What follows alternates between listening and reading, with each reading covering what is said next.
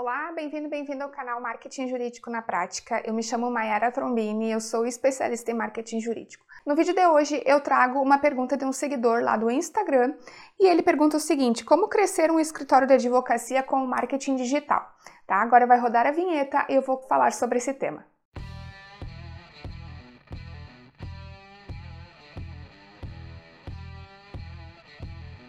Então, como crescer o escritório de advocacia através do marketing digital? Já falei muito sobre isso, não só aqui no YouTube, mas já escrevi artigos sobre isso. Inclusive, eu concedi uma entrevista para a comunidade Jus Brasil. Vou deixar o link aqui para você. Ela foi publicada agora em fevereiro sobre marketing jurídico. Então, se você não leu a entrevista, leia a entrevista porque tem um resumão sobre marketing jurídico. Eu falo sobre questões de estratégias, dou várias dicas interessantes para você lá nesse conteúdo, tá? Então, assim, o que é muito importante, que eu sempre falo desde sempre, é que você precisa entender a persona do seu escritório jurídico, né? Antes de começar as estratégias de marketing digital, marketing jurídico, você tem que entender o grupo de personas, quem são as pessoas que você deseja atingir, onde elas estão, onde elas moram, o que elas fazem, qual o grau de escolaridade dessas pessoas, é público PJ, é público PF, pessoa física. Então você tem que entender realmente esse grupo de personas, tá? A partir do momento que você entende o seu público, o segundo passo é estabelecer os canais de comunicação dentro do marketing digital para se comunicar com essas pessoas, né? Onde estão essas pessoas? Elas acessam a internet diariamente?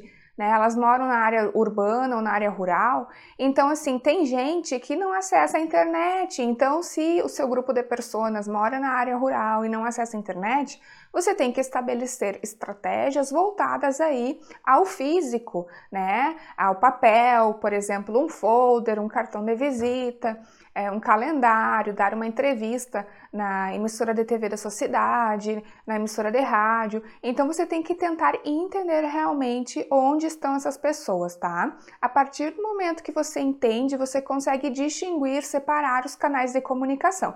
Então, se o público acessa a internet, qual a melhor rede social para se comunicar com eles? É o LinkedIn? É o Facebook? É o Instagram?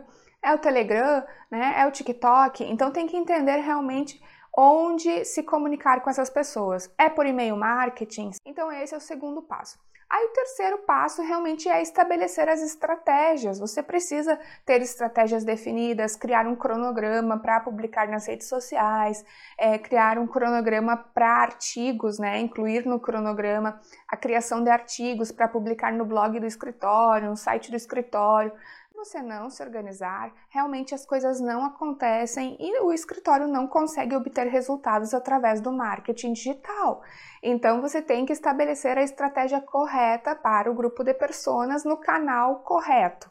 Para estabelecer essas estratégias, você também precisa se tornar autoridade no seu mercado, ser referência. Então, você tem que colocar a cara no mercado mesmo. Você precisa ir em eventos, dar palestras, é, ministrar workshops, participar de eventos junto à sociedade, é, participar de associações onde o seu público esteja. Realmente, você precisa ser presença constante aí nos eventos da sua cidade, para que as pessoas também saibam que você é uma autoridade no que você faz além, claro, de prestar um ótimo atendimento aos clientes.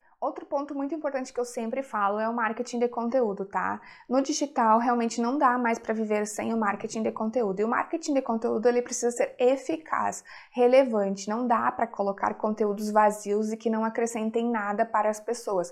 Hoje em dia elas buscam conteúdos relevantes. Se você não tem um conteúdo relevante nas redes sociais do seu escritório, você pode ter certeza que elas vão parar de seguir as suas redes sociais ao longo do tempo. Então é importante focar nas estratégias de conteúdo, tá? Tem uma playlist aqui no canal. Eu tenho um curso voltado à produção de conteúdo na advocacia, onde eu ensino técnicas de SEO, ensino várias, é, várias coisas interessantes para o advogado aprender a se posicionar no meio digital, criar conteúdos para blog, criar vídeos. Assim você consegue realmente manter uma rotina dentro do marketing de conteúdo, tá? Outro ponto muito importante aí para o advogado estabelecer presença nas redes sociais, no mundo digital, é lançar produtos digitais, tá? Então, é claro que na advocacia não se pode mercantilizar, mas se você lançar um webinar, um curso online, você vai construindo aí o seu grupo de produtos digitais.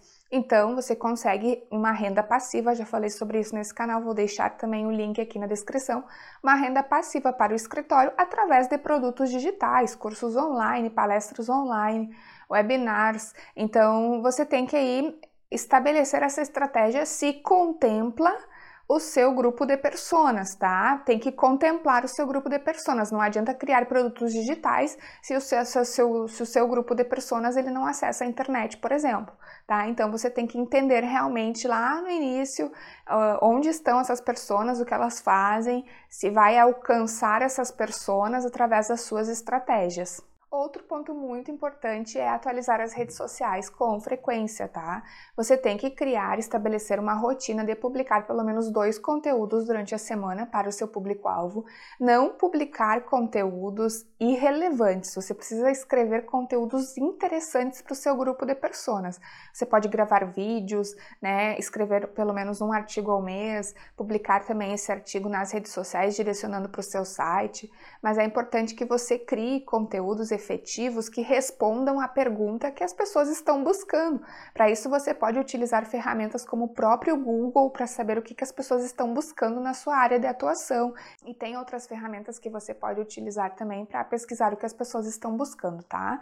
Mas é importante que você faça, construa os seus conteúdos para que você mostre autoridade para o mercado que você sabe o que você está falando e o que você está vendendo, ok? Então, essas foram as dicas, né? Respondendo aí a pergunta do meu seguidor.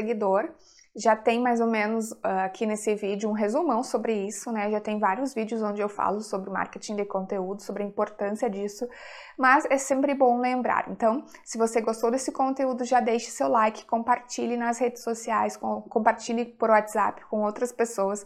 Conheça os meus cursos online, redes sociais para advogados escritórios jurídicos e produção de conteúdo na advocacia.